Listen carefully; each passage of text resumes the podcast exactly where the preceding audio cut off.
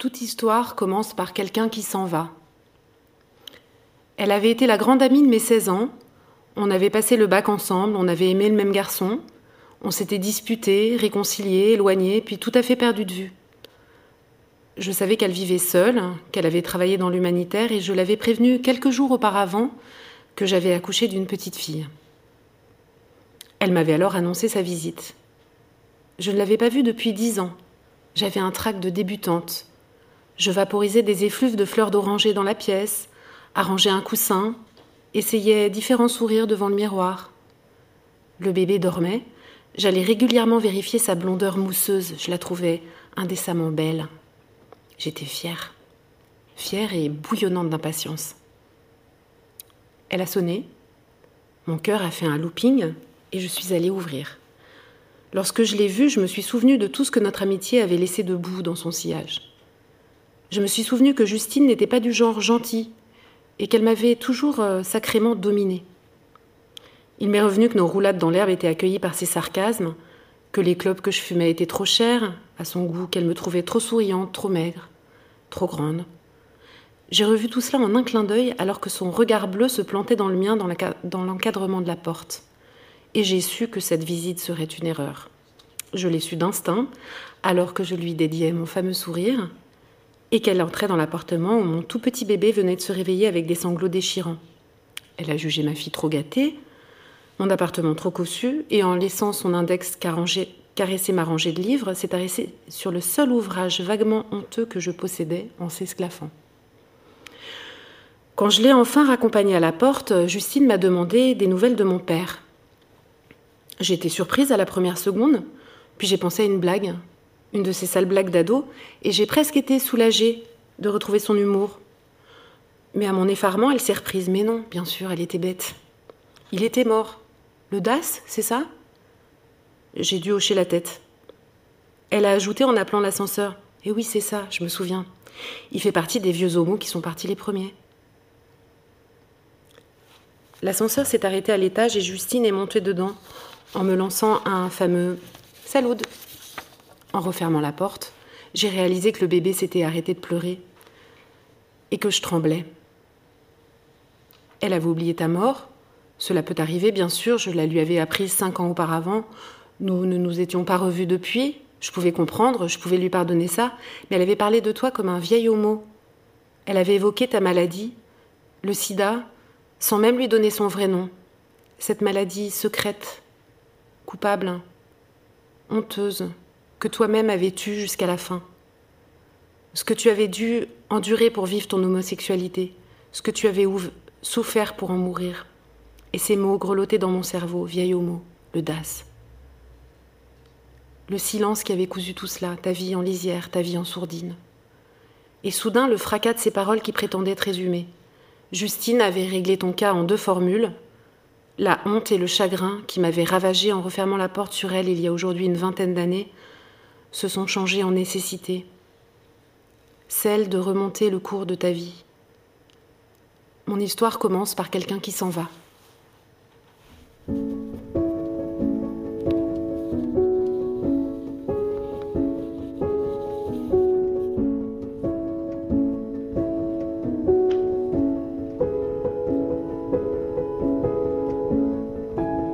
Nice coule dans tes veines comme un mauvais sang. Tu y as laissé l'aîné renfrogné et responsable, l'adolescent qui collectionnait les prix d'excellence, le jeune marié mutique et bouffi que tu fus, et tant d'autres versions tronquées de toi-même. Tous ces Jacques ne te ressemblent plus. Tu t'y es marié devant la cathédrale Saint-Réparate un jour de février 1966. Sur les rares photos de la cérémonie, tu ressembles à un bonhomme de cire sourire pétrifié, bras ballants, costume trop ajusté. Lucie, chignon ingrat, lèvres étirées, étant meringuée dans sa robe de satin lourd et son bouquet figé. Tu as parlé le moins possible cette année-là. Que peut bien dire un bonhomme de cire? Tu as donné le change, tu as joué le jeu, tu l'as joué le mieux possible, tu connaissais les règles par cœur jusqu'au moment où tu n'as plus pu. tromper, tu sais faire. Mais tu veux vivre. J'imagine cela. C'est urgence. Alors tu es parti. Tu as quitté ce soleil, la surexposition, Nice et ses orangers amers. Tu es parti avec ta femme, ta femme si belle et bientôt triste.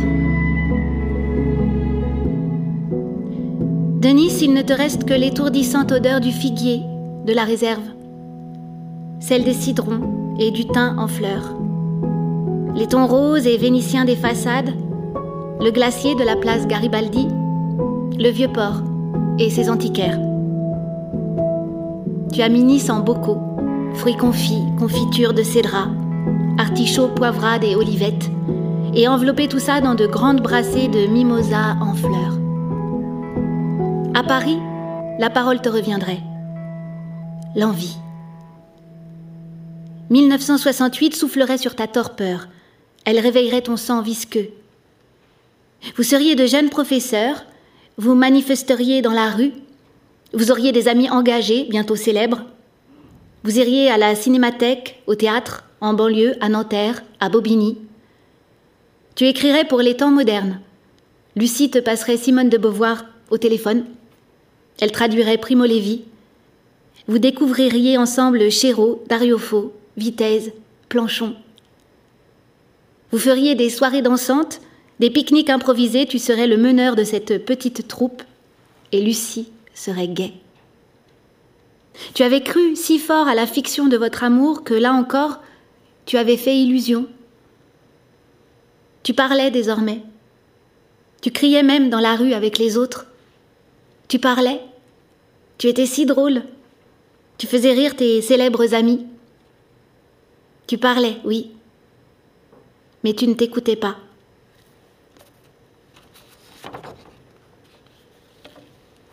La nuit, tu faisais toujours le même rêve. Le décor changeait parfois, un pont, une plage, une ruelle, mais le, scénario variait peu. Dans ces rêves, tu marchais, un feutre mou te cachait le visage, tu étais poursuivi par un cercle de lumière qu'il te fallait fuir. À un moment, sortant de l'ombre, un homme s'avançait vers toi. Il soulevait ton chapeau d'un doigt, le cercle de lumière vous rattrapait, et c'était alors l'éblouissement soudain. Il avait le visage de Robert Redford et te souriait. Ses mains parcouraient ton corps, puis l'homme s'agenouillait lentement. Le ciel tournoyait, le décor s'effaçait tandis que l'univers semblait se fondre et se concentrer en une boule de feu dans ton ventre. Tu te réveillais, le ventre collant, le cœur affolé. Lucie dormait, sa bague de topaz jetant un feu pâle dans la pénombre. Tu as haï ton frère très tôt, ton petit frère blond aux boucles de fille, aussi gracieux que tu es maladroit, aussi moqueur que tu es appliqué. Vous partagez la même chambre rue Bastorelli à Nice, une pièce exiguë, deux lits adossés au mur, une fenêtre au milieu où le soleil n'entre pas. La seule chose que vous avez en commun, c'est la détestation sourde, la voix haut perchée de votre mère et ses lèvres trop fardées, les chines courbées de votre père qui rentre du garage les mains encore poisseuses d'huile de moteur et de cambouis, son air affable, dominé. Les promenades du dimanche à Saint-Jean-Cap-Ferrat, culotte courte, boucle disciplinée, sourire de façade. Euh, voyez le petit Bertrand, l'ange doré, et Jacques, l'aîné, regard renfrogné. Ils sont l'envers d'une même médaille. Ils sont si semblables. Sous la table du restaurant le dimanche, les coups de pied entre frères, les bleus sur le tibia, les grimaces contenues. Sans vous concerter, vous avez cherché le chemin des livres, dans le, vous avez appris par cœur des pages entières du dictionnaire, lu et relu Hugo, Stendhal, Henri Drégnier, tout ce qui traîne. Vos bagarres sont violentes, votre haine farouche. Tu ramasses tous les prix d'excellence. Bertrand aussi, et tu frémis de rage. Car au fond de toi, tu sais, tu sais que Bertrand est celui qui arrivera à découdre son image de la broderie familiale, à effacer ses boucles blondes des photos. Tu comprends intuitivement qu'il est libre, et qu'il sortira du cadre. Tu sais que toi, tu t'efforceras, plus durement encore d'y rester prisonnier. Bertrand et toi vous haïssez parce que vous êtes les mêmes. Deux garçons qui se savent homosexuels et qui le taisent. Ce que vous partagez ne peut se dire. Ton frère a quitté Nice au seuil de l'âge adulte à la suite de l'incident. Bertrand a 18 ans lorsqu'un après-midi, votre mère vous propose une énième balade à Saint-Jean. Ton frère refuse. Tu acceptes à contre-coeur, tu pars avec tes parents, laissant Bertrand à son gaffio.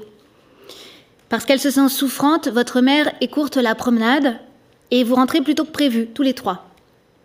Tout de suite, tu comprends qu'il s'est passé quelque chose. Tu comprends qu'il s'est passé sept choses. Ta mère a un pressentiment, elle aussi, d'un pas agité, elle fait claquer ses talons sur le parquet en direction de votre chambre. Elle ouvre la porte, étouffe un cri, vacille sur le sol, sur le seuil. Votre père vient soutenir sa femme qui manque de s'évanouir.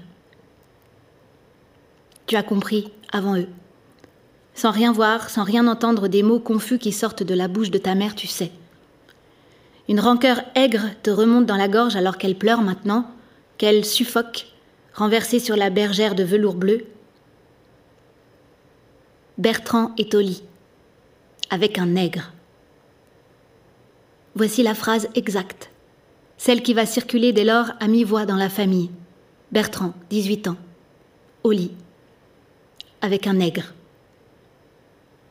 Bertrand, trois fois coupable, mineur, pédé et rastaquaire. À la demande de tes parents, tu as siégé au conseil de famille improvisé à la hâte réunissant tes grands-parents, tes parents, ton frère et toi autour de la table du salon. Ton embarras, peut-être ta joie secrète aussi. Quelle sanction pour ce frère dégénéré? Ce frère qui vit avec fracas ce que, à l'ombre de toi-même, tu refoules. Alors, Jacques, nous t'écoutons. Tu t'éclaircis la voix. Le regard clair de ton frère te brûle les yeux. Le feu de ta honte gagne tes oreilles, elles sont écarlates. La famille est suspendue à ta parole d'aîné, tu es assis au centre du cercle, tu suggères la pension, dans un marmonnement inaudible que l'on te fait répéter. La pension jettes-tu alors les joues brûlantes? La phrase qu'il t'adresse comme un poing qu'il t'écrase sur la figure. Si vous voulez, mais c'est pas moi le plus pédé des deux. Le rire de ton frère, amer. Le ton monte, ton grand-père exige que Bertrand baisse les yeux, c'est toi qui les baisses, le plus pédé des deux. Tu sais que cette phrase ne s'effacera jamais de ton esprit. Le venin qu'elle y instille a déjà empoisonné. L'aïeul vitupère. Quelle honte Un homme Un nègre en plus Moins fort, supplie ta mère. Je vous en prie, les voisins. Qu'il soit maudit. Vous optez pour l'exil. C'est toi qui proposes le prénom Constance.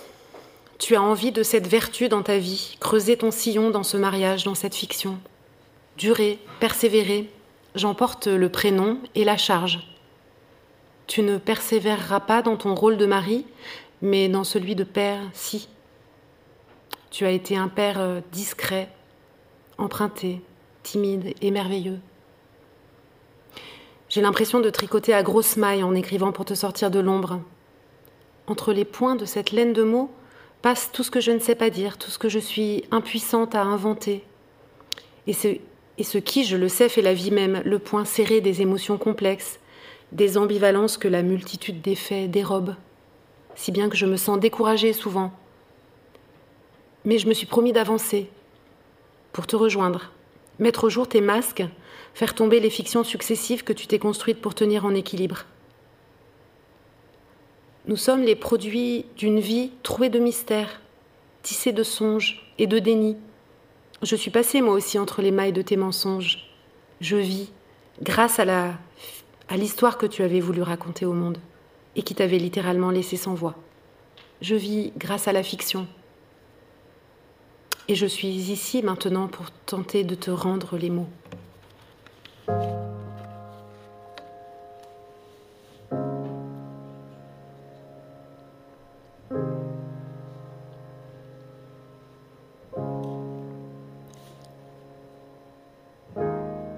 Tu avais attendu que plus rien ne bouge dans l'appartement. Tu avais enfilé tes vêtements dans l'obscurité. Les pêches étaient bleues dans la coupe, au centre de la table. Tu ne sais pas pourquoi ce détail t'est resté. Des pêches bleues dans la nuit, avant que tu ne tires la porte derrière toi, très doucement. Tu avais quelques heures avant de m'emmener à l'école. Tu marchais vite, cette nuit où le désir l'avait emporté sur la peur. Tu avais laissé la voiture rue de Rivoli. À cette heure-ci, les places étaient nombreuses. Et tu marchais vers les hautes grilles du jardin. Le carrousel de chevaux de bois avait fini de tourner depuis belle lurette. Et le vent de la nuit faisait claquer son revêtement de plastique. La nuit, le jardin des Tuileries est un théâtre sans enfants, peuplé de silhouettes blanches. Elles sont affamées de rencontres, d'effleurements, d'un peu de chaleur. Sur une balustrade en pierre, un homme se tient là, les pieds dans le vide. Il te regarde avancer vers lui. La nuit absorbe sa silhouette. Le sentiment d'un blouson de cuir, l'ombre d'une moustache, un costaud, un habitué, certainement. Pour émerger de l'ombre, il allume la flamme de son briquet à hauteur de son visage. Ce geste te foudroie. Ton cœur bat plus fort jusque dans tes tempes. L'homme te sourit, puis il revient à la nuit en se roulant une cigarette avec des gestes tranquilles.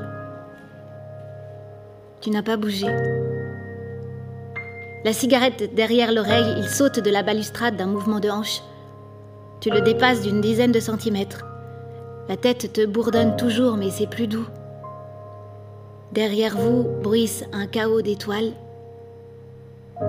Tu embrasses ses lèvres avant de savoir son prénom. Quand vos corps se quittent cette nuit-là, la bâche du carrousel est ôtée et les ampoules se rallument en se cognant les unes aux autres dans un bruit de cristal. Tu cherches maintenant ta voiture avec l'impression que tu ne la retrouveras jamais? Tu habites un nouveau monde, appelé Yvan. Et il te semble que ton existence d'avant s'est évaporée.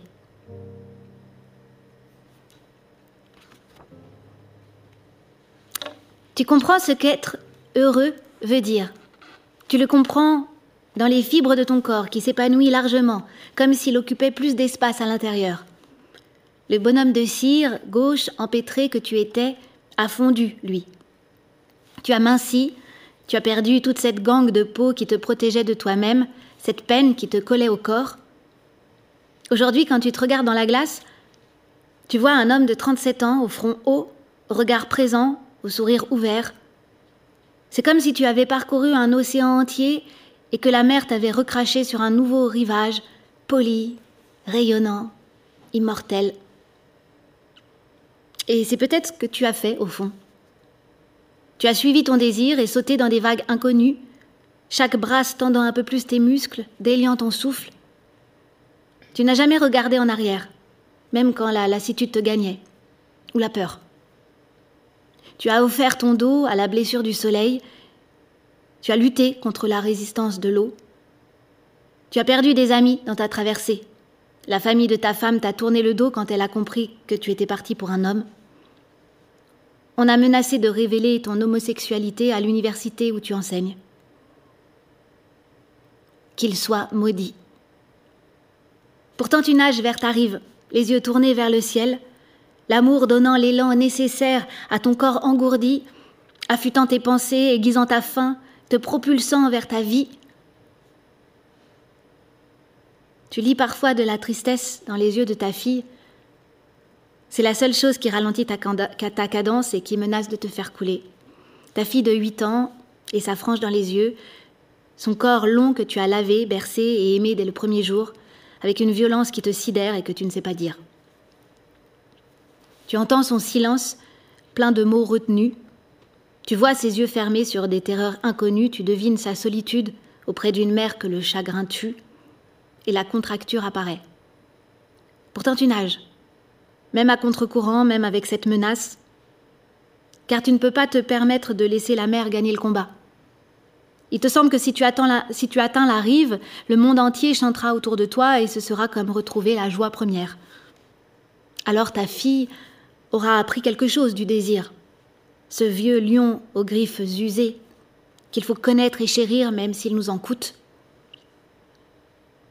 Tu lui apprends à nager, à nager avec courage, et il te semble que ta force et ton allégresse sont tout ce que tu peux lui transmettre.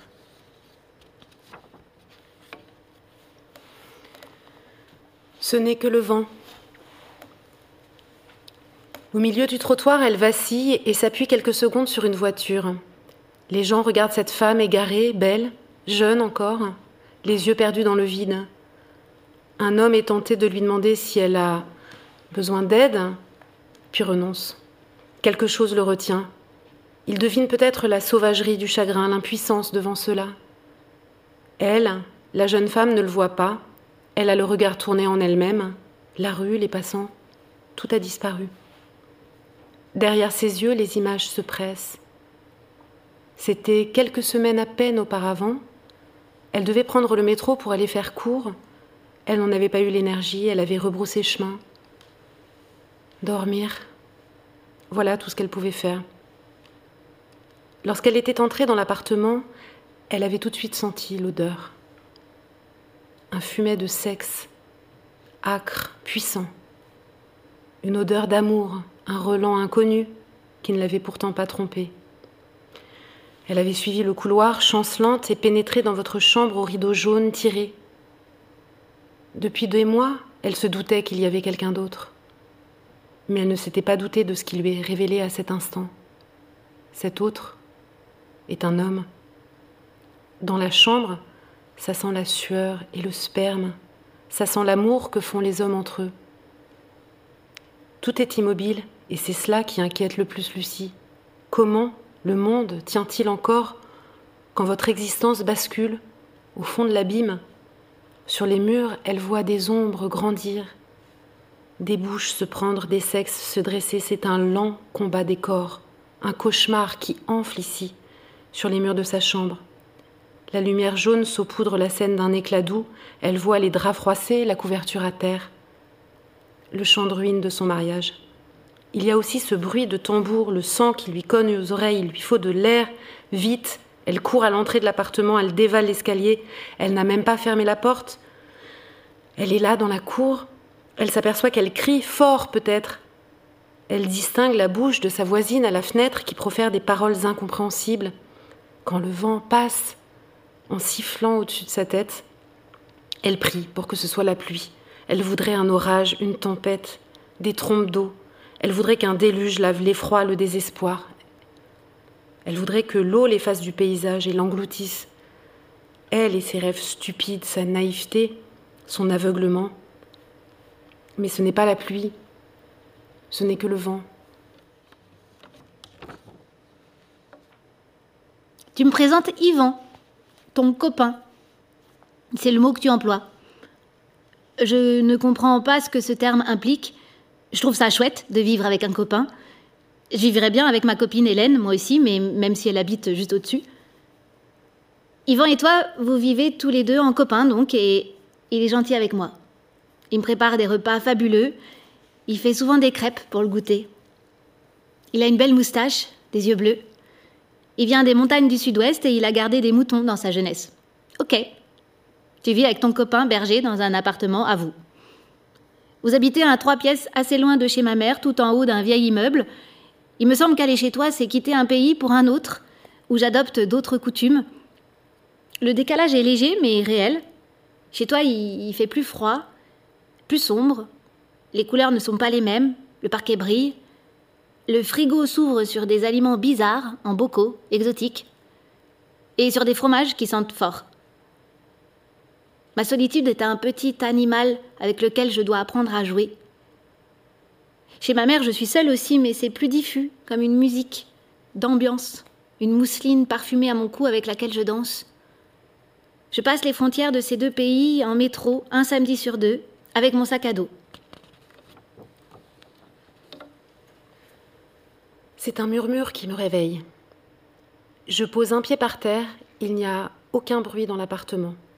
Une latte du plancher grince.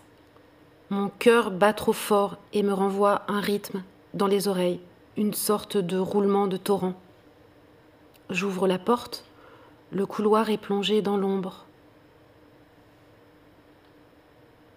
Et les tableaux au mur luisent faiblement. Je ne suis pas assez haute pour regarder les détails, mais l'essentiel me parvient. Des draperies, des femmes hurlantes aux bras levés, des sabres, des enfants, des massacres, des vierges au bûcher. Le battement des vagues continue de rouler dans mes oreilles, encore plus fort. J'avance doucement, sans bruit. Le pressentiment d'une catastrophe ralentit tout autour de moi. Le plancher est froid, mais je ne peux pas aller vite. J'ai la sensation de marcher à mi-jambe dans une eau noire. Un pas après l'autre. Je remonte la rivière du couloir. Le salon, sur ma gauche, est figé dans l'obscurité.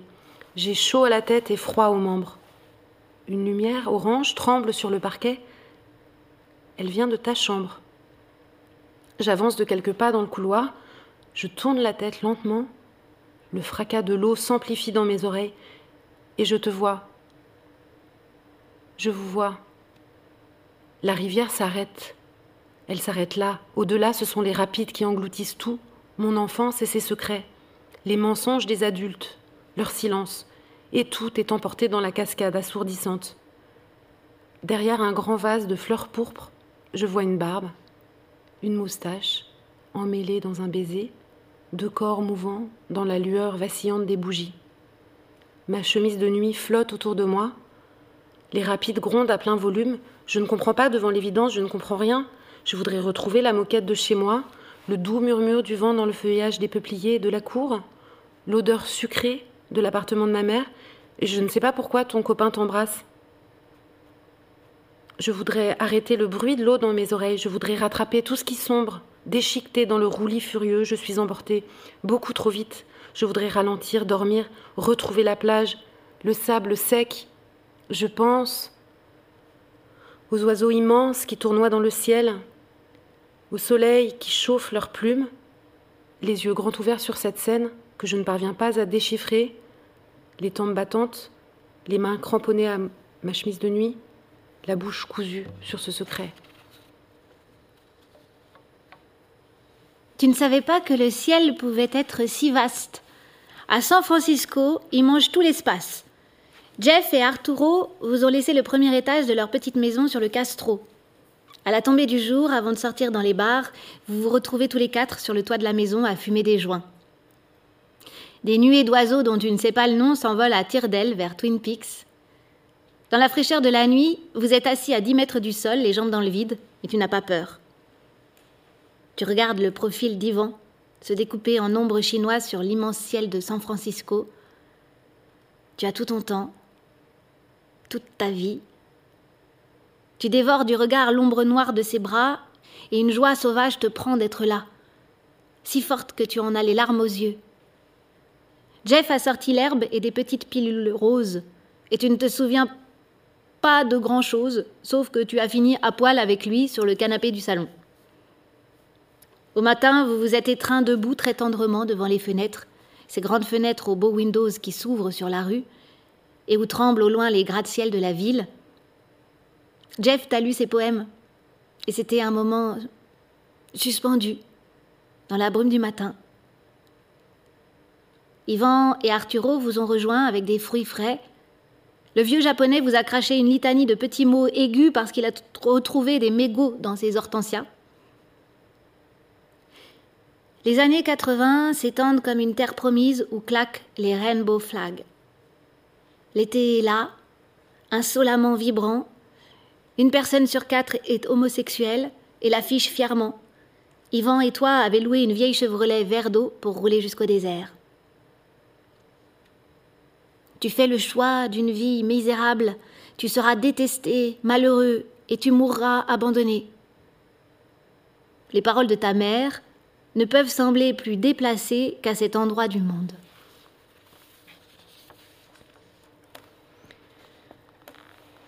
Je marche dans ce matin d'automne qui sent la rentrée, l'odeur verte des bogues encore fraîches et celle très douce de l'écorce brillante des marrons. C'est un matin d'enfance, mélancolique et ondoyant. Il se met à pleuvoir, je n'ai pas pris de parapluie et en deux minutes, c'est une pluie de cinéma fracassante, les caniveaux bouillonnent, j'entre dans le premier café de la rue, je suis trempée, égarée dans ce quartier que je ne connais pas. À l'autre bout de la ville, il y a trois personnes au comptoir, je m'assieds au fond, mes vêtements fument de vapeur. J'ouvre mon ordinateur. Sans y penser, j'entre le nom de ta maladie dans le moteur de recherche. Jusqu'ici, je n'ai jamais eu le courage de le faire. La première mention du virus est datée du 5 juin 1981.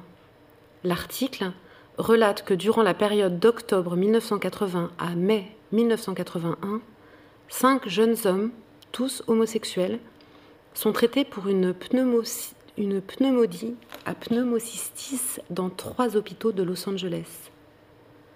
Deux des patients sont morts. L'acte de naissance officiel de la plus grande catastrophe sanitaire que l'humanité ait connue selon l'expression de l'Organisation mondiale de la santé, vient de paraître, mais personne ne le sait pour le moment. Le café est un aquarium. Je flotte dans l'odeur aqueuse du désinfectant des toilettes et du formica, les vitres ruissellent. Mon œil suit des silhouettes pliées, courant dehors dans le paysage brouillé. Le 4 juillet, un nouvel article dans la revue d'Atlanta révèle un cancer rare chez 41 homosexuels. Cette fois, il s'agit du sarcome de Kaposi, une forme de cancer qui provoque l'apparition de tumeurs violacées sur la peau, découvert par des cliniciens de New York. Ce sarcome est l'autre symptôme de l'arrivée de l'épidémie de sida sur la planète. Mon regard se perd dans le vide. Je me souviens de ces taches violacées sur ta peau, comme de minuscules pays sur une carte. La luminosité baisse à mesure que la pluie redouble, je reprends ma lecture. Tous les médecins sont frappés par le fait que la maladie touche des homosexuels. Fin 1981, les premières données épidémiologiques indiquent que le sida est une maladie infectieuse transmissible par les voies sexuelles et sanguines. À Paris, Willy Rosenbaum a lu l'article du 5 juin 1981. Dans la journée, il reçoit en consultation un steward qui voyage beaucoup, tousse, a beaucoup maigri et souffre d'une forte diarrhée. Il l'ausculte. Décide de lui faire passer une radio pulmonaire. Elle révèle une pneumonie interstitielle. Aussitôt, il fait le lien avec l'article qu'il a lu le matin même. Les histoires et les profils sont les mêmes. Il sollicite des chercheurs de l'unité d'oncologie virale de l'Institut Pasteur dont Françoise Barré-Sinoussi et Luc Montagnier. La pluie redouble et frappe le trottoir. Dans le café, on monte le son. Je reconnais Oum Kalsoum. J'ai croisé Willy Rosenbaum le matin de ta mort. Pour l'instant, je l'écarte de mes pensées. En 1982, le nom de syndrome d'immunodéficience acquise est donné à cette maladie. En 1983, l'équipe du professeur Luc Montagnier observe pour la première fois sous un microscope ce que l'on nommera le VIH. En 1986, un espoir est donné aux malades avec l'arrivée d'un antirétroviral qui ralentit la progression du virus mais ne l'élimine pas. Ce n'est que dix ans plus tard, en 1996, que la trithérapie arrive, réduisant la charge virale. Tu n'as pas eu le temps de la connaître. Elle t'aurait peut-être sauvé la vie. En 1990, le nombre des malades du sida dans le monde est estimé à 1 million. Depuis, le sida a fait près de 35 millions de morts en 35 ans, plus de 40 millions de personnes vivent avec, la très grande majorité des tout premiers patients est décédée, dont toi. J'ai 13 ans. Et c'est la boum chez Benoît. Il est 18h, il ne reste plus que Benoît qui danse le pogo, sur statu quo, Emmanuel et Jean-Louis qui n'ont pas vu l'heure parce qu'ils se roulent des pelles assis dans la chambre, Christine et moi. Christine parce qu'elle espère un dernier slow avec Benoît, et moi qui attends mon père, comme d'habitude. Il reste un fond de coca chaud, des chips, des chips détrempés, des tranches de jambon roulées au reflet bleu. Il fait une chaleur moite et ça sent l'oignon. Je sors sur le balcon prendre un peu le frais. Je rêve à Jean-Charles. L'immeuble donne sur le square. Plus loin encore, je vois la silhouette du lycée et les salles de cours de sciences nat. Je suis heureuse. Jean-Charles et moi, nous sommes embrassés sur Hotel California. Je pense à lui, à sa frange noire, au contact de ses lèvres sur les miennes, c'est tellement nouveau et doux. Le jour qui tombe me manque déjà. C'est le premier de ma vie d'amoureuse.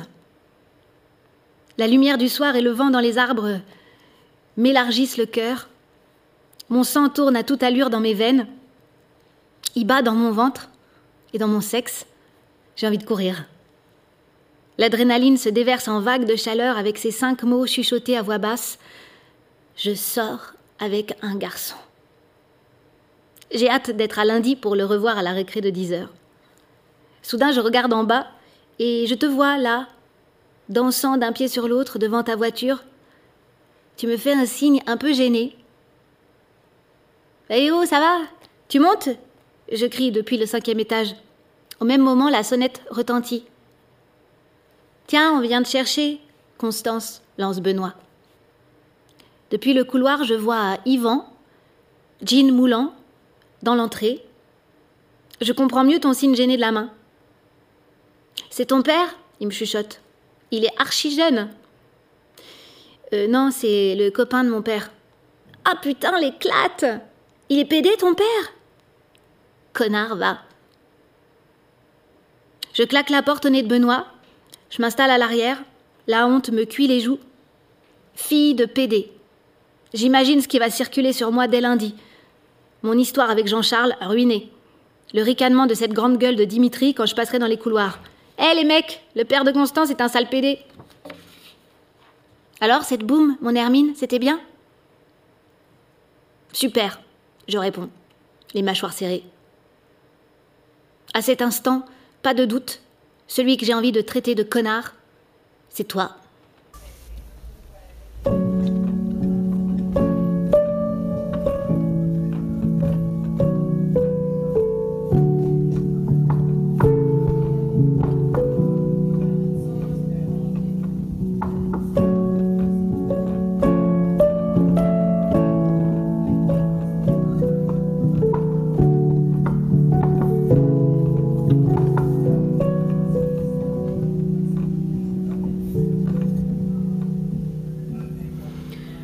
Ce que je ne sais pas dire.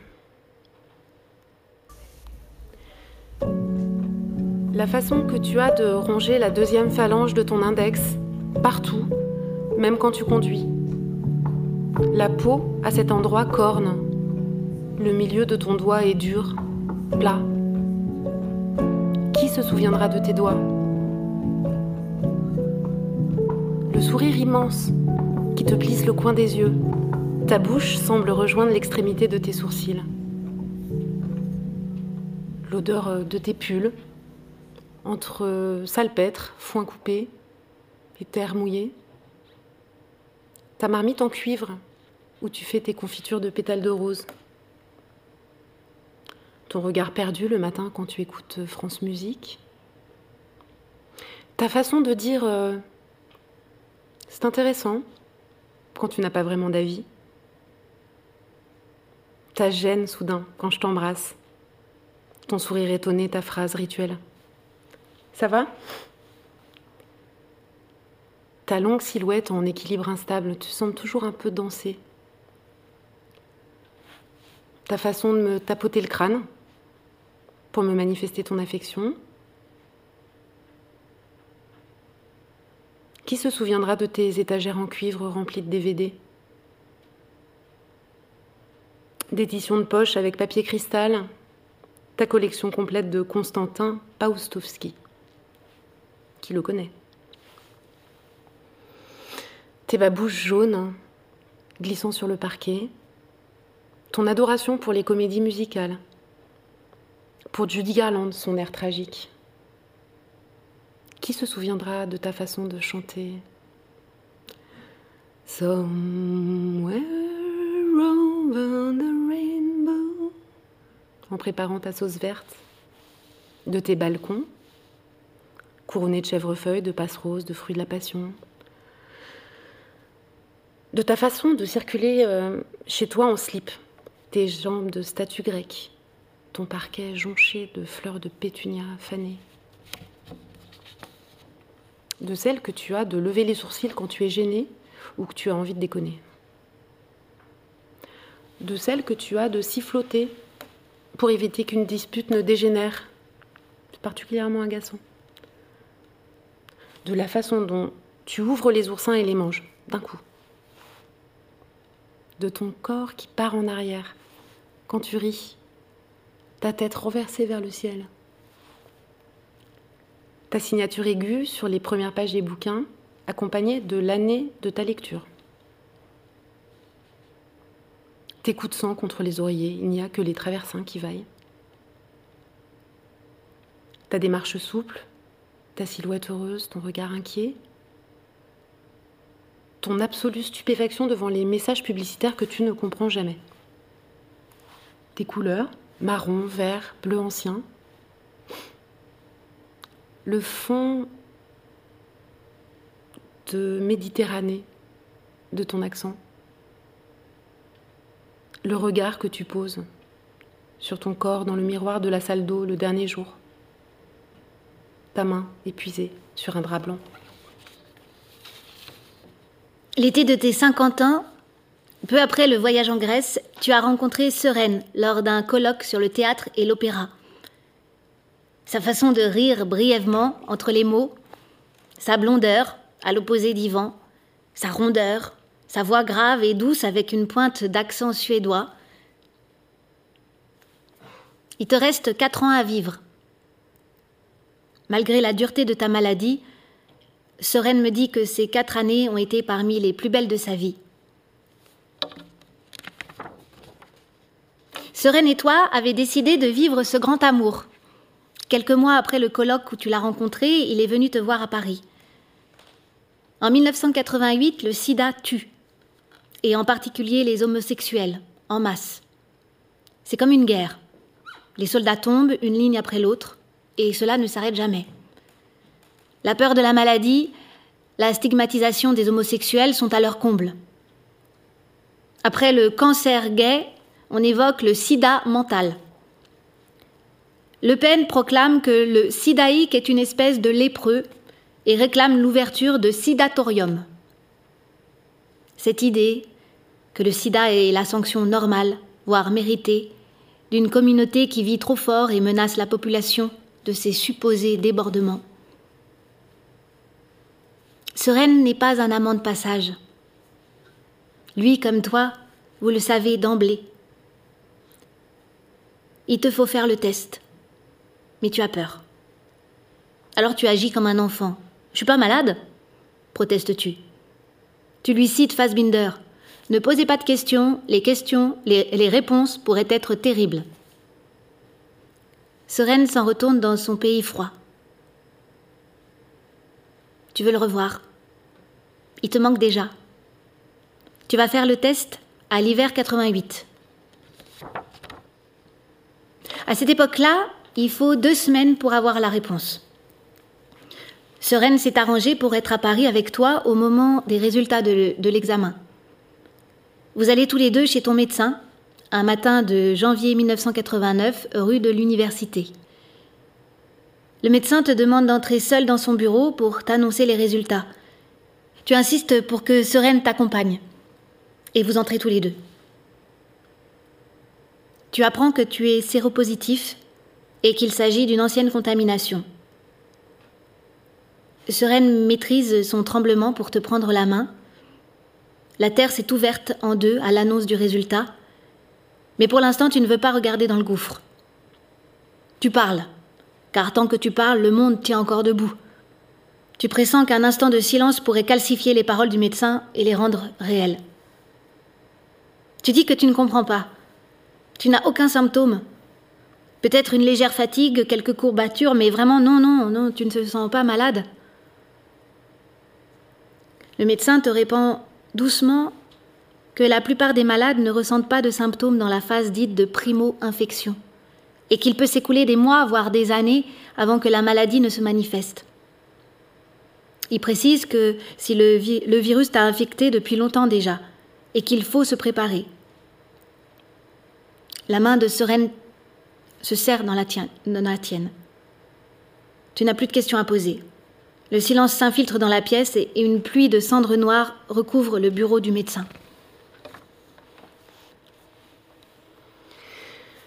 Mes vingt ans sont une ivresse qui m'emporte et s'accélère comme dans la valse à vingt ans de Brel, et dont je n'ai aucune conscience qu'ils finiront de la même manière, brutalement. Une nuit, mon amoureux et moi marchons sur une route de campagne bleue dont le bitume est encore chaud. Elle serpente entre forêts et vallons, ses courbes douces se dans, dans l'obscurité, nous sommes seuls, il n'y a aucune voiture, la nuit est large et profonde. Nous décidons de nous coucher sur l'asphalte, le dos sur le ruban chaud, les yeux levés vers les étoiles. Le sentiment de transgression est vif même sur une route déserte et nous frissonnons. Tout autour, nous parviennent les bruits de la nature. Craquements, ailes froissées, bruissements de bêtes, aboiements, odeur de foin chaud et de fumée les feuilles des arbres sont noires sur le velours du ciel et dessinent des dentelles étranges et hypnotiques. Mes vingt ans s'ouvrent dans l'air frais, et les étoiles qui bougent, ils éclosent dans le vertige de cette immensité. C'est la première fois que je suis si pleinement consciente d'être heureuse.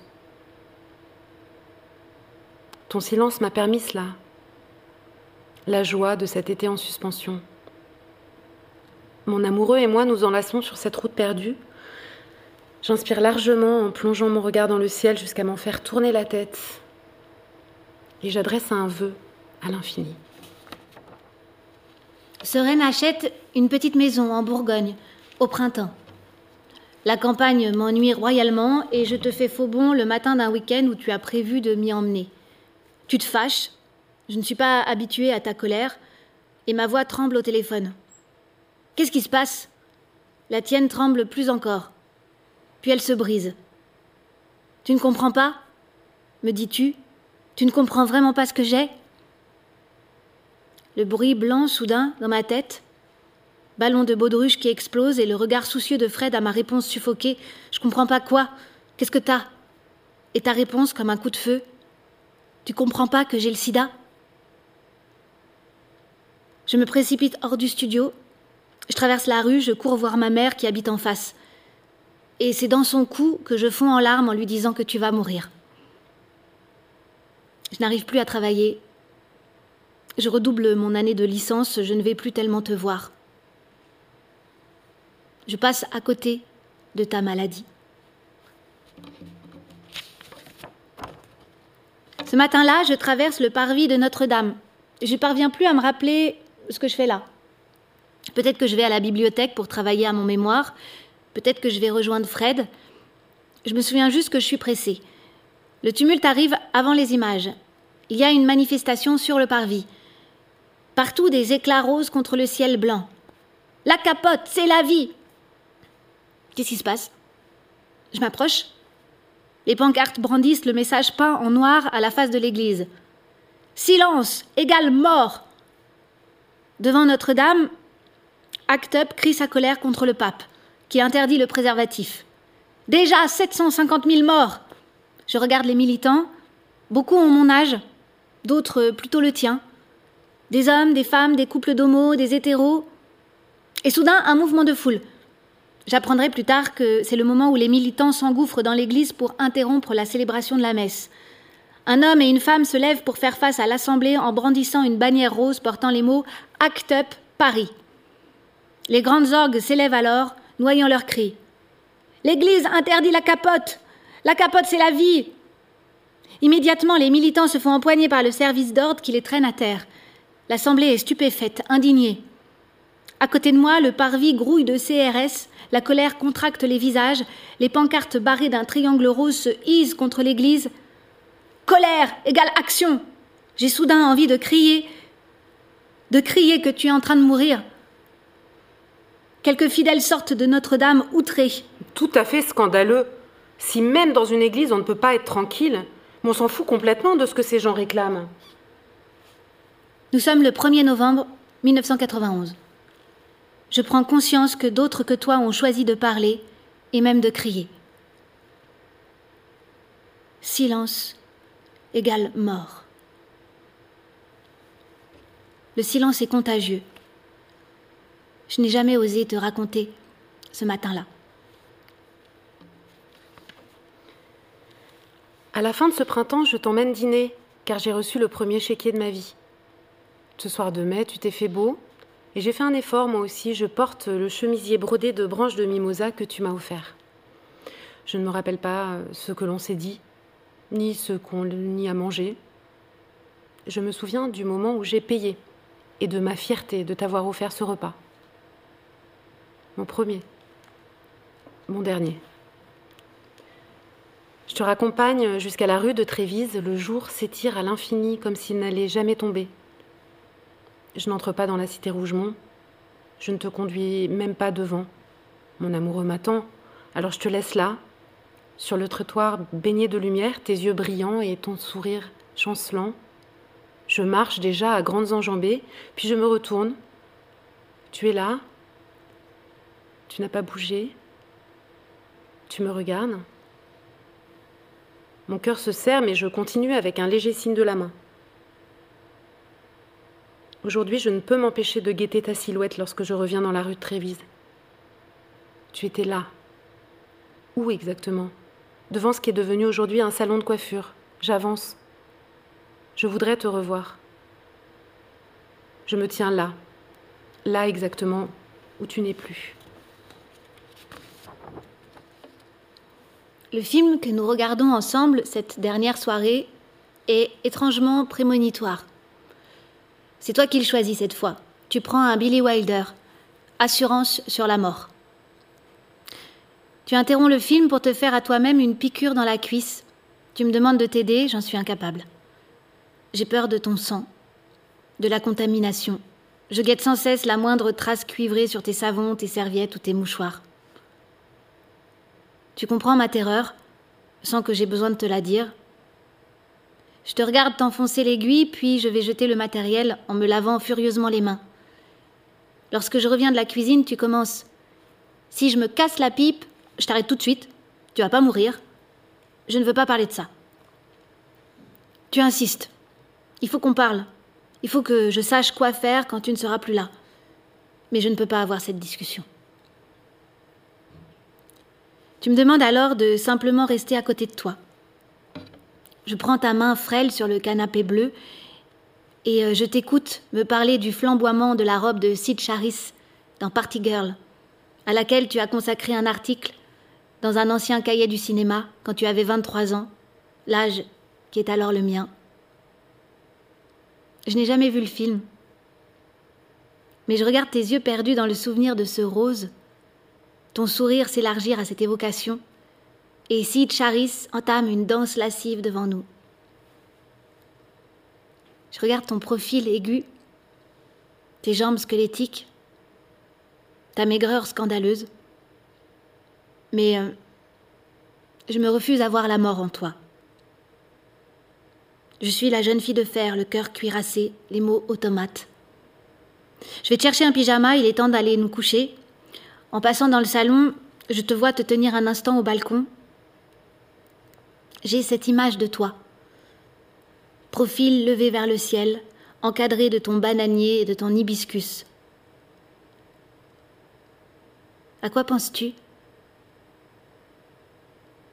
Sais-tu qu'il s'agit du dernier soir que tu vois tomber depuis cette fenêtre?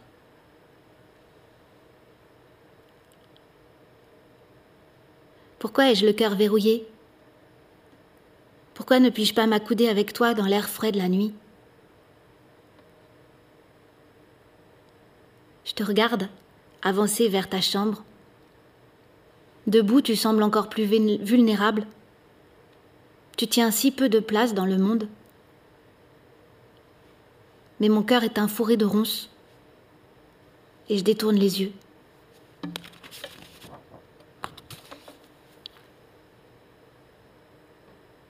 Au milieu de la nuit, je me réveille.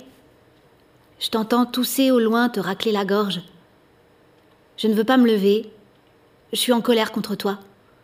Tu veux m'apitoyer, mais ça ne marche pas. Je ne bougerai pas d'un pouce. Je ne sais pas encore que je vais passer ma vie à regretter ce moment où je m'enfuis sous mes couvertures en te laissant à ton insomnie. Ce moment où j'aurais pu regarder avec toi le jour se lever, le dernier que tu passerais dans ton appartement. Ce moment irremplaçable où j'aurais pu laisser fondre cette cuirasse au contact de ton regard et réchauffer ton cœur meurtri. Cette unique occasion qui m'était offerte de soulager ton angoisse. Mais je suis au présent éternel de ma jeunesse et la dernière page se tourne.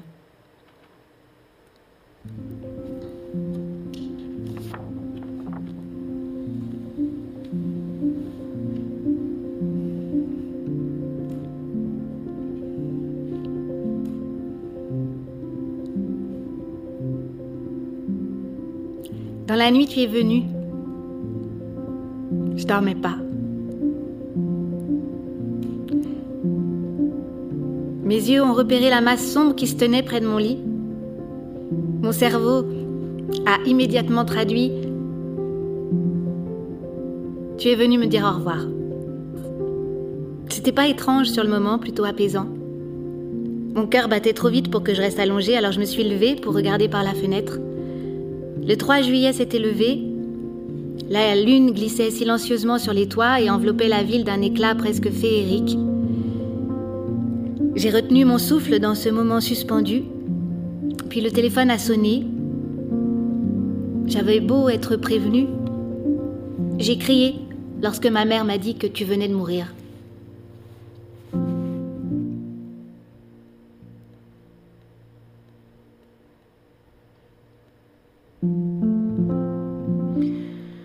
Ton corps a été exposé à tes proches. Tu as été enterré à Nice auprès de tes parents, sous les cyprès de ton enfance. La loi te le défendait. Depuis 1986, les morts du sida, comme ceux des hépatites virales, rejoignent la liste des maladies contagieuses interdites de thanatopraxie depuis 1941, ceux des victimes de la variole, de la peste ou des fièvres hémorragiques. Ils n'ont pas droit aux soins de conservation ni au transport de leur corps, qui doit être mis en bière sans délai et sans soins funéraires. Par peur d'exposer les thanatopracteurs à la contamination, la réglementation interdit l'injection de produits antiseptiques dans l'organisme, ainsi que les soins de préparation simples, comme le maquillage ou l'habillage des défunts. Cette mesure discriminatoire a privé pendant 32 ans des milliers de familles de leur deuil. Des pères, des mères, des frères, des sœurs se sont recueillis 32 ans durant devant des cercueils plombés ou devant des corps en décomposition à l'odeur insoutenable. Ce n'est qu'en janvier 2018 que le décret est levé. Willy Rosenbaum, ton médecin, juge cette mesure aussi indigne qu'inepte et refuse de cocher les cases de ton certificat de décès qui obligerait les employés des pompes funèbres à la mise en bière immédiate sans soins de conservation il le fera pour tous les patients décédés de son service.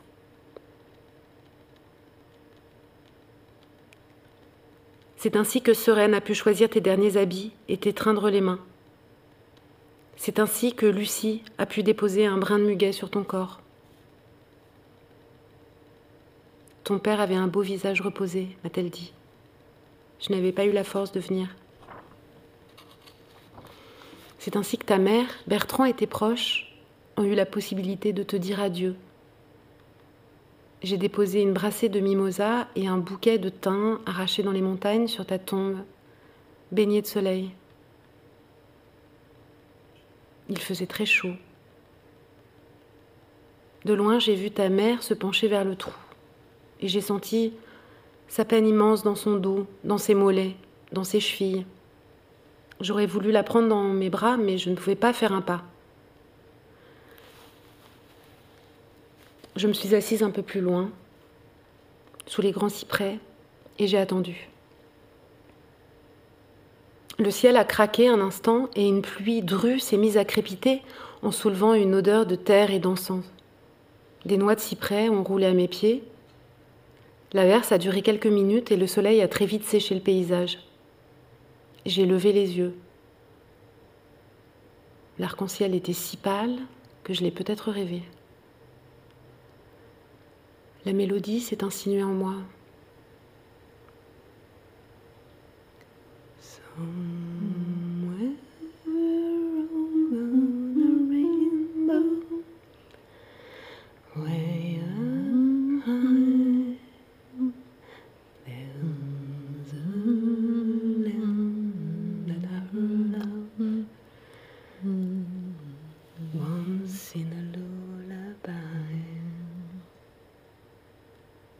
Tu étais bien là.